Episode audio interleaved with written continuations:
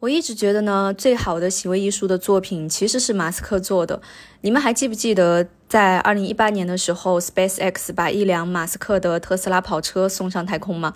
这辆车上呢，安放了一个仿真的航天员，车上不停地播放着大卫鲍伊的音乐《太空怪咖》。现在呢，这辆跑车还在太空当中运行。有网友做了一个网站，叫做 WhereIsRoadster 点 com，这个网站专门追踪这辆车的行踪。原本呢，SpaceX 是想把这辆车送到火星轨道的，但可能有一些计算不准确的问题，以至于这辆跑车最终在一个椭圆轨道上围绕着太阳旋转。